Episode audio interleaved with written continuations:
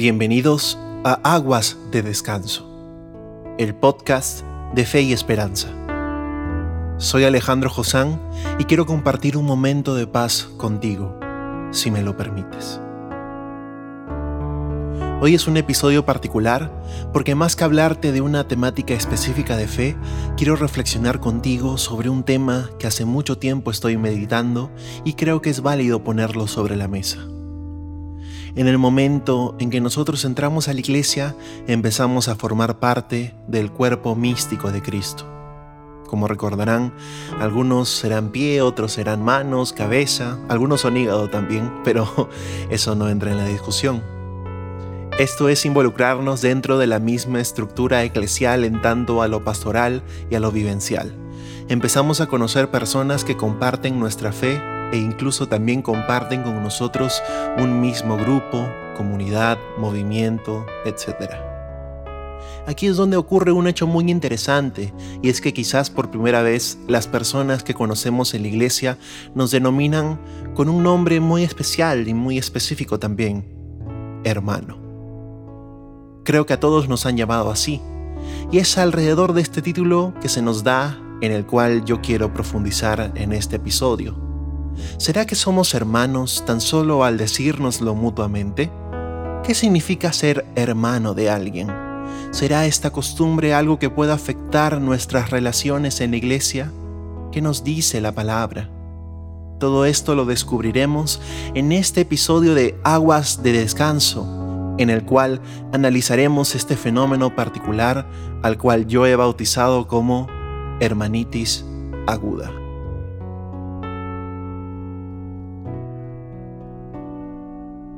Bienvenidos al primer bloque de Aguas de Descanso, el podcast de fe y esperanza.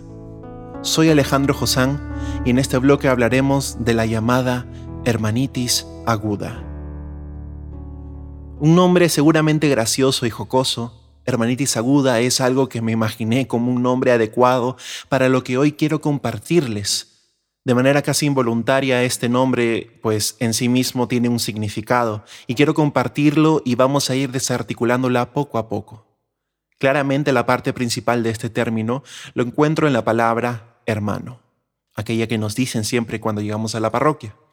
Tenemos entendido por hermano a quien comparte con nosotros un vínculo sanguíneo familiar, a través de la relación filial con una misma pareja de padres.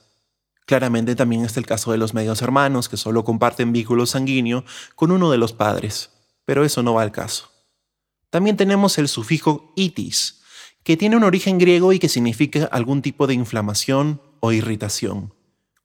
Finalmente está la parte aguda del término acuñado por mí, y es que esto se denomina cuando una enfermedad o padecimiento en específico tiene una duración corta y un inicio y un fin claramente definidos, claramente marcados. Con todo esto quiero llevarte a profundizar un poco acerca de este término. Creo que es muy interesante hacerlo y sin embargo creo que incluso llega a tener una connotación negativa. Y yo quiero decírtelo por qué. No te asustes, vamos entrando poco a poco. Cuando nosotros hablamos de fraternidad, nosotros hablamos de un vínculo específico relacionado al trato entre hermanos. Al mismo tiempo, como es un vínculo sanguíneo, es uno que no se puede romper, ya que de forma lógica uno no puede dejar de ser hijo del mismo padre o madre o dejar de ser hermano de tu hermano. Aunque lo quisieras con todas tus fuerzas, es algo imposible de hacer. Estamos hablando entonces de que los hermanos son hermanos hasta el final, un vínculo que no se puede romper a nivel de genética incluso se habla de que todos somos primos en algún nivel, en primer, segundo, tercero o quinceavo grado, y es porque compartimos en algo, en lo más pequeño, algún material genético en común. Ahora, si lo llevamos al ámbito espiritual, claramente podemos ver en la figura de Dios Padre una relación en común que tenemos nosotros con Él y entre todos nosotros. Ya que es nuestro Padre, nos convierte a todos en hermanos espirituales en la fe. Este es el tipo de fraternidad o hermandad que yo quiero abordar en este episodio y creo que no será algo en vano, sino más bien algo que nos puede alimentar mucho en nuestra fe. He visto en mis casi 10 años de camino en iglesia, desde el 2011, que estoy compartiendo pues en grupos, en comunidad y sobre todo la fe católica, que siempre he recibido en un porcentaje relativamente alto este tipo de nombre, hermano, hermanito, etc. Me causaba gracia en un inicio y pues claramente yo les respondía de la misma manera, hermano, hermana, hermanito, hermanita, y pues entendiendo el significado de usarlo, pues como bien lo dije, todos somos hijos de Dios. Sin embargo, con el pasar del tiempo y el compartir de vivencias, yo me encontraba llamando a estas personas más que como hermano y hermanito, pues con su nombre.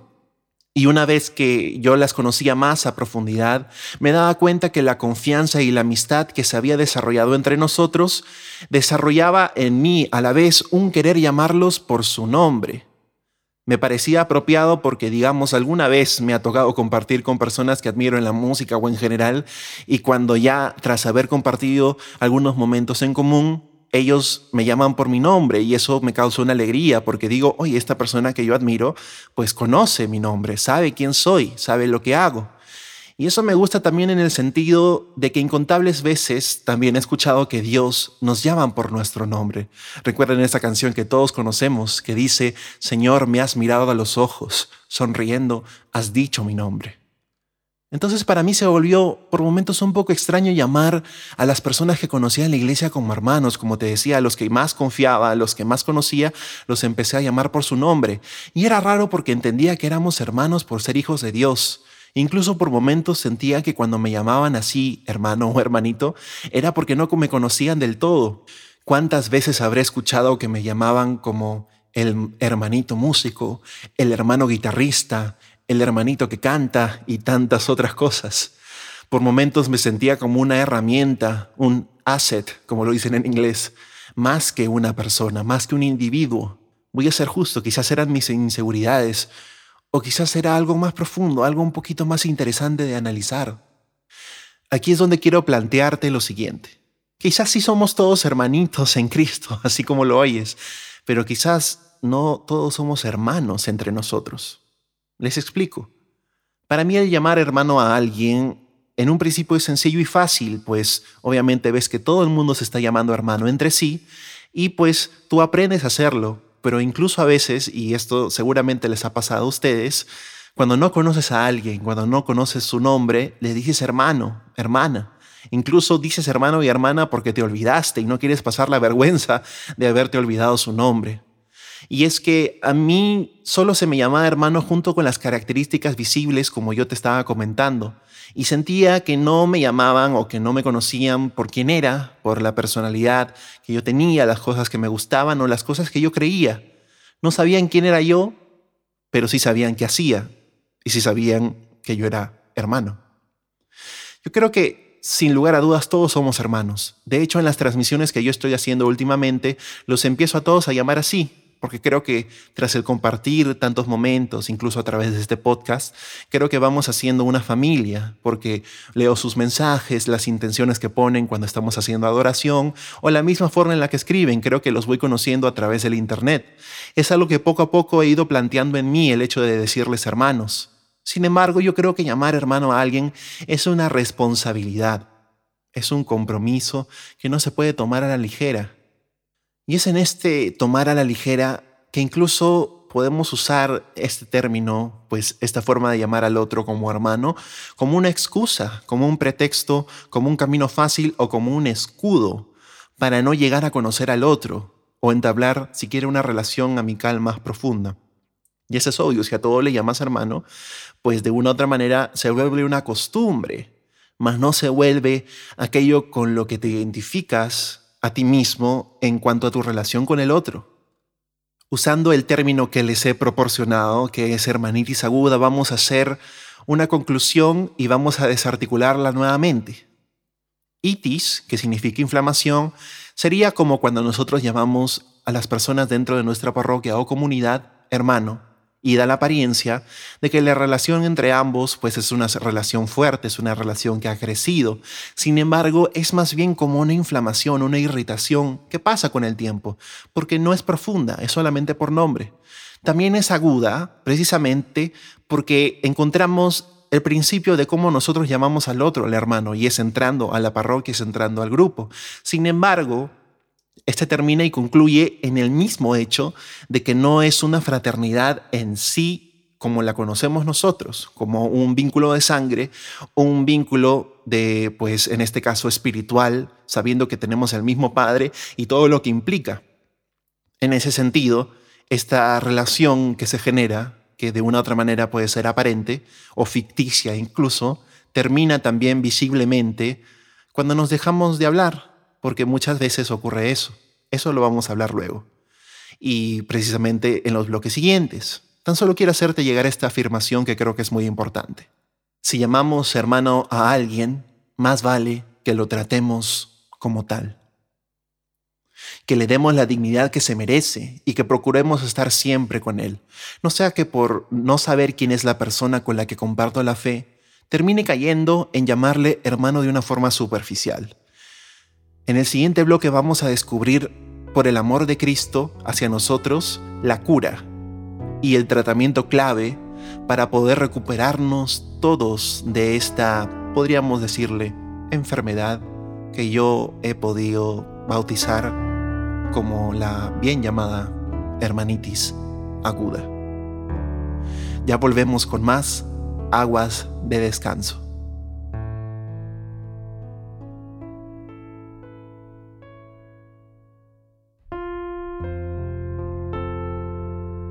Agradecemos tu sintonía. Aguas de Descanso es un podcast 100% católico que es libre y gratuito. Por tal motivo, si deseas, puedes colaborar con este proyecto y también con todas las iniciativas que yo, Alejandro Josán, realizo también en mi página personal. Puedes hacerlo a través de PayPal en la dirección paypal.me slash Alejandro donde puedes donar libremente. También está habilitada la nueva plataforma Patreon. La puedes encontrar como patreon.com slash Alejandro donde puedes acceder a beneficios exclusivos del podcast de Fe y Esperanza, Aguas de Descanso, así como el contenido que genero en mi red personal, Alejandro Josán. Muchas gracias por colaborar y permitir que Aguas de Descanso sea libre y gratuito. Volvemos para el segundo bloque.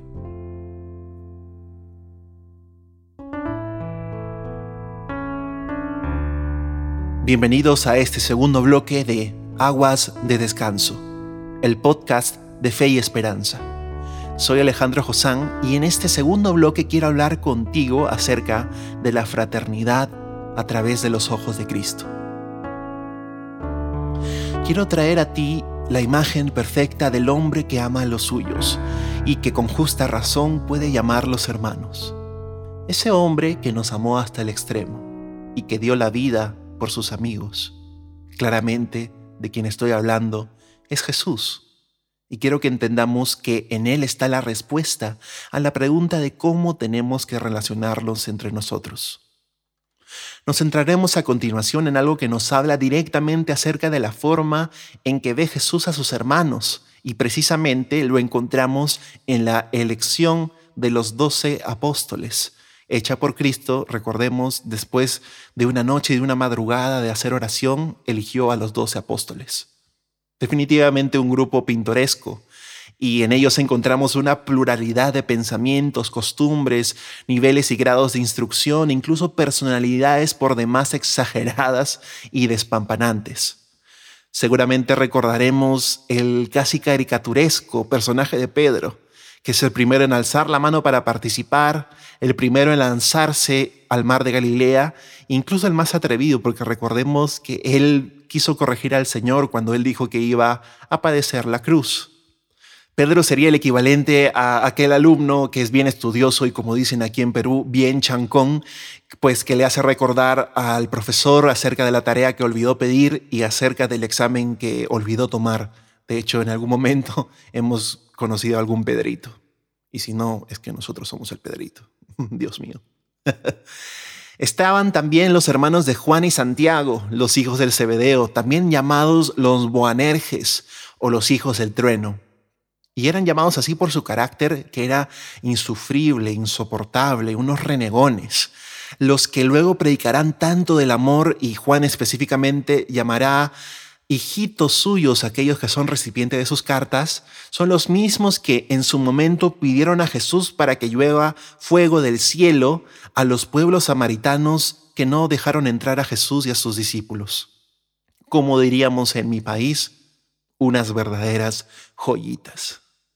Tenemos también a Mateo, cobrador de impuestos, considerado traidor y pecador precisamente por trabajar para el imperio. Tenemos a Simón el Celote, el otro, el otro lado de la moneda, un revolucionario en contra del imperio romano que siempre cargaba una daga consigo en caso se encontrara con algún soldado romano.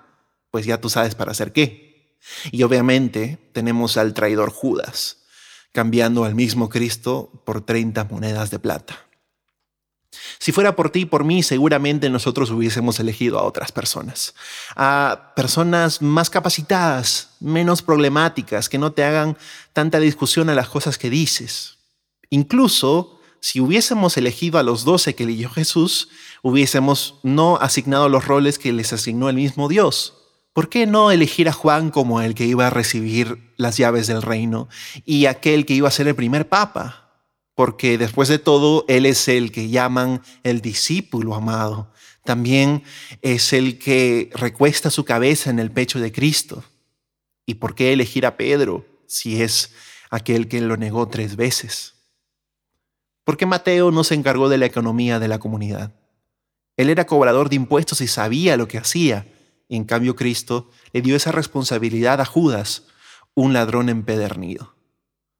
Para nosotros no tiene sentido la elección de Dios, nunca lo tendrá. Pero para Jesús, estos eran los apóstoles perfectos. Y no era porque vio en ellos a los más hábiles, a los más capacitados, sino porque el Señor va más allá de las apariencias y vio el contenido de sus corazones. Vio a los hombres detrás de los hombres su identidad y su forma de ser, el ímpetu que tendrían y la fe que defenderían hasta la muerte. No es casualidad que los discípulos que más él llevaba cerca eran los más problemáticos y los que hemos mencionado con más detenimiento, a Pedro, a Santiago y a Juan. Esto nos habla poderosamente también a nosotros acerca de la forma en que nosotros tenemos que ver a nuestros hermanos espirituales, nuestros hermanos en la fe. Si tan solo nos quedamos en el nombre, la apariencia o en lo que es visible, no llegaremos a conocer nunca las virtudes o incluso los defectos del otro. Es como un amor imperfecto y pues exactamente no podemos amar aquello que no conocemos. Cuando me llamaban el hermanito músico, el 90% de las veces era porque estas personas no me conocían. Quizás no me daba a conocer y pues también tengo que asumir un poco de la responsabilidad, pero nunca se dio la oportunidad para compartir. Sin embargo, la gran mayoría me decía, hermano músico, hermanito guitarrista. Quizás sea por esto que nosotros no contamos y pues no nos relacionamos del todo con nuestros hermanos espirituales, porque no nos damos esta oportunidad y eso ocasiona que pensemos que no son buenos o que no son hábiles para una actividad que como comunidad planteamos o incluso para el mismo desenvolvimiento de los quehaceres del grupo. Jesús nos enseña que en el que menos te lo esperas hay un potencial grandísimo y valioso que puede hacer de esa persona alguien ejemplar y excelente. Recuerda que Jesús no vino por los que estaban pues sentados a la mesa o los que eran perfectos y santos. Él vino por los pecadores, por los ladrones, por los que no tenían nada. Él vino y nos eligió a nosotros. Precisamente Jesús no solamente vio en ellos ese potencial simplemente porque es Dios y conoce el corazón de todos, sino porque pasó tiempo con ellos, se dio el tiempo para conocerlos tres años de su vida, todos los días compartiendo la mesa y el pan. Imagínate esas conversaciones, esos rezos, esos abrazos y largas jornadas. ¿Cuántas preguntas le habrán hecho a Jesús? Y él, aunque lo sabía todo de nosotros, y lo sabe todo de nosotros, y lo sabía todo de ellos, de sus apóstoles, se da el tiempo para conocernos, se dio el tiempo para conocerlos a ellos, para conocer cada una de las partes de nuestra vida. ¿Cuánto tiempo nos damos para conocer al otro? ¿O es que simplemente los llamamos para pedirles un favor o para pedirles un servicio? ¿Cuántas veces me habrán llamado para servicios, temas, prédicas, jornadas? Y pues yo gozoso iba, obviamente, porque hay que estar a disposición, pero muy seguido las personas que me llamaban, pues nunca me preguntaban cómo me sentía o cómo estaba. Y yo también muchas veces he hecho lo mismo con los otros. Yo no pretendo llamarles la atención. Como ven, yo también reconozco en parte alguna de las cosas que pude haber hecho también.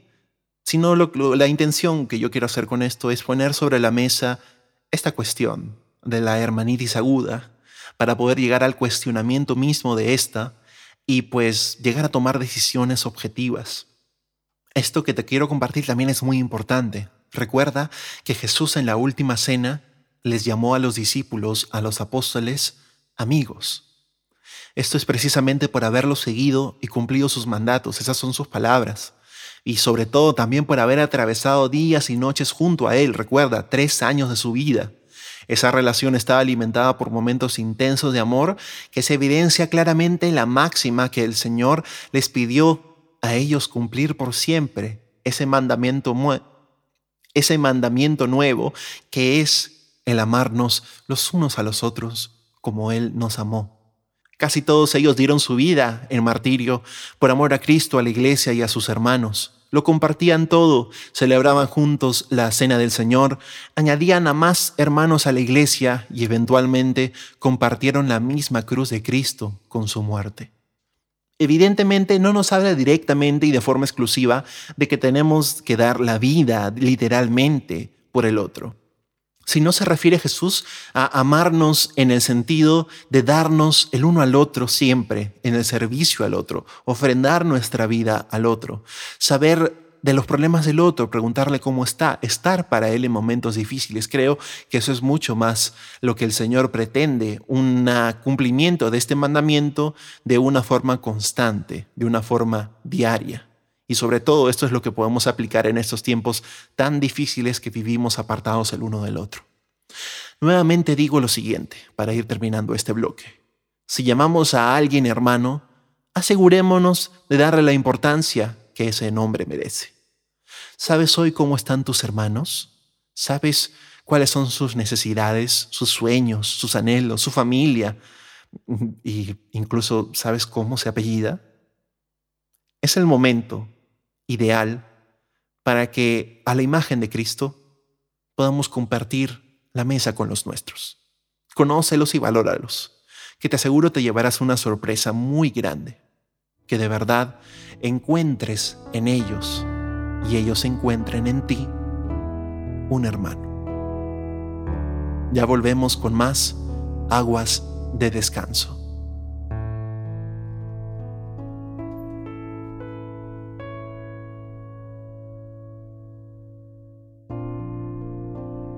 No te pierdas de todas las novedades del podcast de Fe y Esperanza, Aguas de Descanso. Síguenos en Facebook como Aguas de Descanso y en Instagram como arroba Aguas de Descanso. También en nuestra plataforma de Anchor, anchor.fm slash Aguas de Descanso.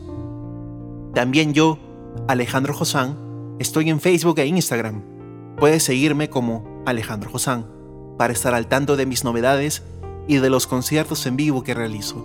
Josan es También puedes buscarme con el mismo nombre en Spotify y todas las plataformas digitales, incluido YouTube, para escuchar mi música. Muchas gracias por encontrarte conmigo en Aguas de Descanso.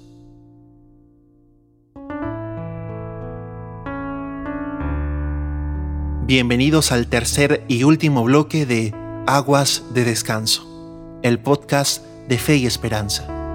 Soy Alejandro Josán y en este bloque final quiero hacer una pequeña reflexión acerca de todo lo que hemos aprendido en este episodio.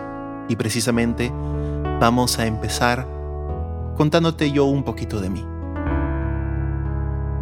Yo siempre he sido un poco tímido e inseguro frente a muchas cosas, incluso el hecho de ponerme en la cámara, porque también estos episodios se graban y se suben a YouTube, lo pueden buscar. pues siempre ha sido algo muy difícil y nunca he sido de tener tampoco muchos amigos, ni de acudir a las reuniones que se hacían, donde había gente incluso que no conocía. Me costó bastante soltarme, pero con el tiempo pude hacerlo. Conocí en mi carrera de música muchos amigos que hasta ahora siguen siéndolo. Y también conocía muchas personas en la iglesia que en su momento también consideré cercanos. Hay algunas que se quedan hasta el día de hoy. Ya en el episodio anterior les conté un poco acerca de mi testimonio y de cómo perdí muchas amistades con lo que había pasado. Lo pueden escuchar en el anterior episodio de El desierto. A veces nosotros, pues, nos hacemos amigos de las personas de la comunidad y precisamente los llamamos hermanos no porque haya una filialidad entre nosotros, sino los llamamos por una simple asociación o por costumbre. Es decir, porque los vemos ahí y los vemos en todas las cosas que hacemos, estos se tornan en amistades, en hermanos, como les decimos. Pero quizás esta impresión que da de que somos cercanos más es una ilusión impulsada por los incontables momentos de compartir. En mi caso, yo pasaba mucho tiempo con estas personas, incluso más que con mi familia e incluso más que en mi desarrollo profesional, es decir, en mi trabajo, en mis proyectos personales. Cuando finalmente se dio el quiebre, que te lo conté la, vez pasada, en el episodio pasado, donde pues se me acusó de varias cosas injustas y mentiras, todas estas personas que yo te comento que conocía, se alejaron de mí, me dejaron de hablar.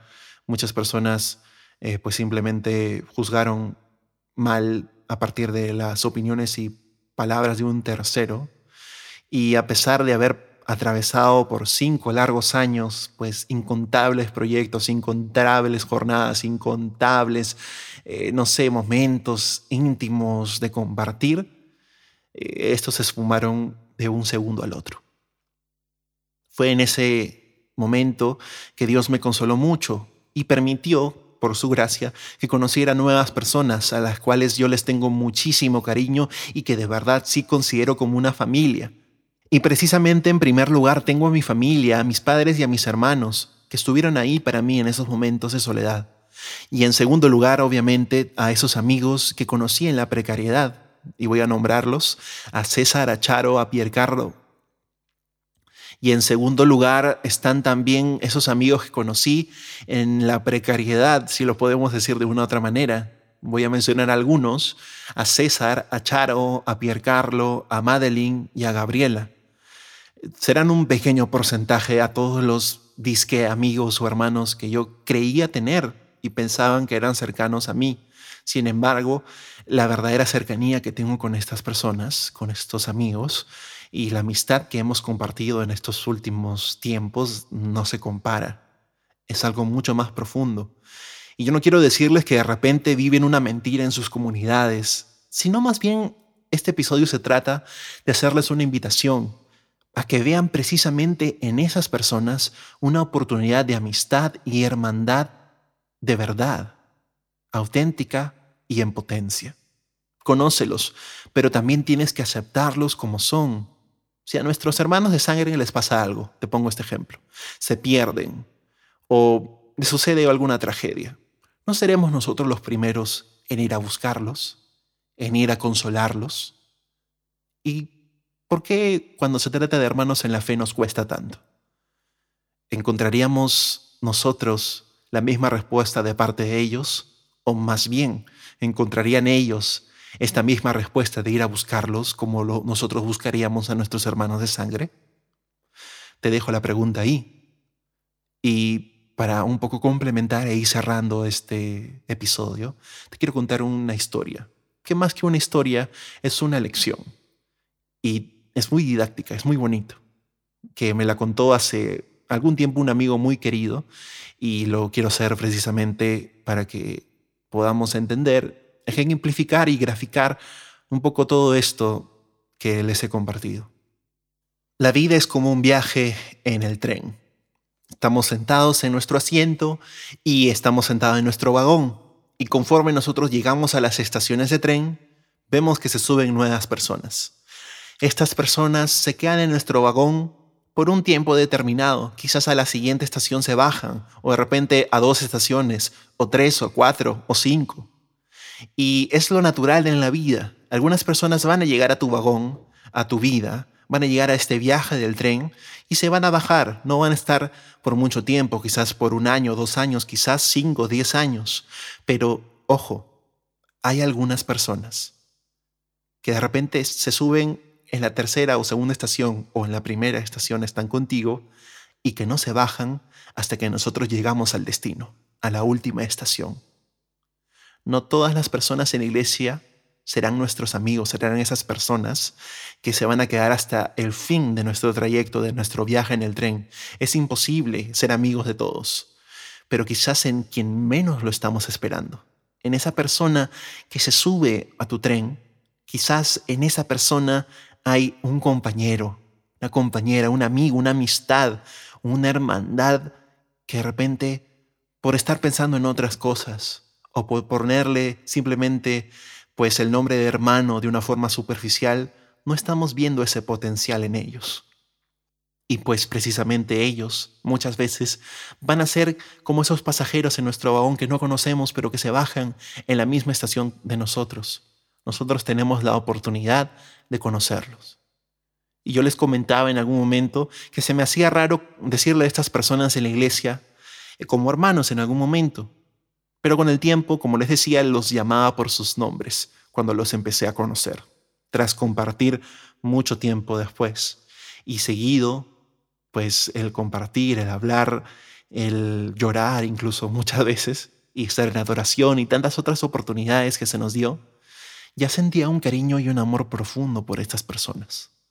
Y es así que de verdad hoy día me nace decirles a las personas que yo las mencioné, hermanos o hermanas, ya se había solidificado nuestra amistad, nuestra fraternidad se tornó en una fraternidad sincera de aceptación del otro, de no juzgar al otro, de no basarnos simplemente en lo que parece ser del otro, no quedarnos en la superficie. La hermanitis aguda, en este sentido, se cura amando como Dios nos amó. El tratamiento consiste en buscar al otro, en preocuparnos por él y en acogerlo. Si estas personas piensan diferente a nosotros o incluso tienen una personalidad completamente distante hasta el punto de llegar a un polo opuesto a la personalidad nuestra que suele pasar, pues no hay que etiquetar a estas personas no hay que catalogar a estas personas, no hay que ver qué tan mal hacen las cosas con respecto a que también nosotros las hacemos. Hay que ver el valor en lo diferente. No todos seremos iguales y es porque nosotros, cada uno de nosotros, somos únicos y en especial somos únicos a los ojos de Dios. Miremos a Jesús en el otro. Con el tiempo, a esas personas con las que compartimos fe, comunidad, parroquia, se convertirán poco a poco, si Dios lo quiere, en nuestros hermanos. Gracias por conectarte conmigo. No estamos solos, no estás solo. Hermano, yo estoy contigo. Caminemos juntos hacia las aguas de descanso. Buenas noches.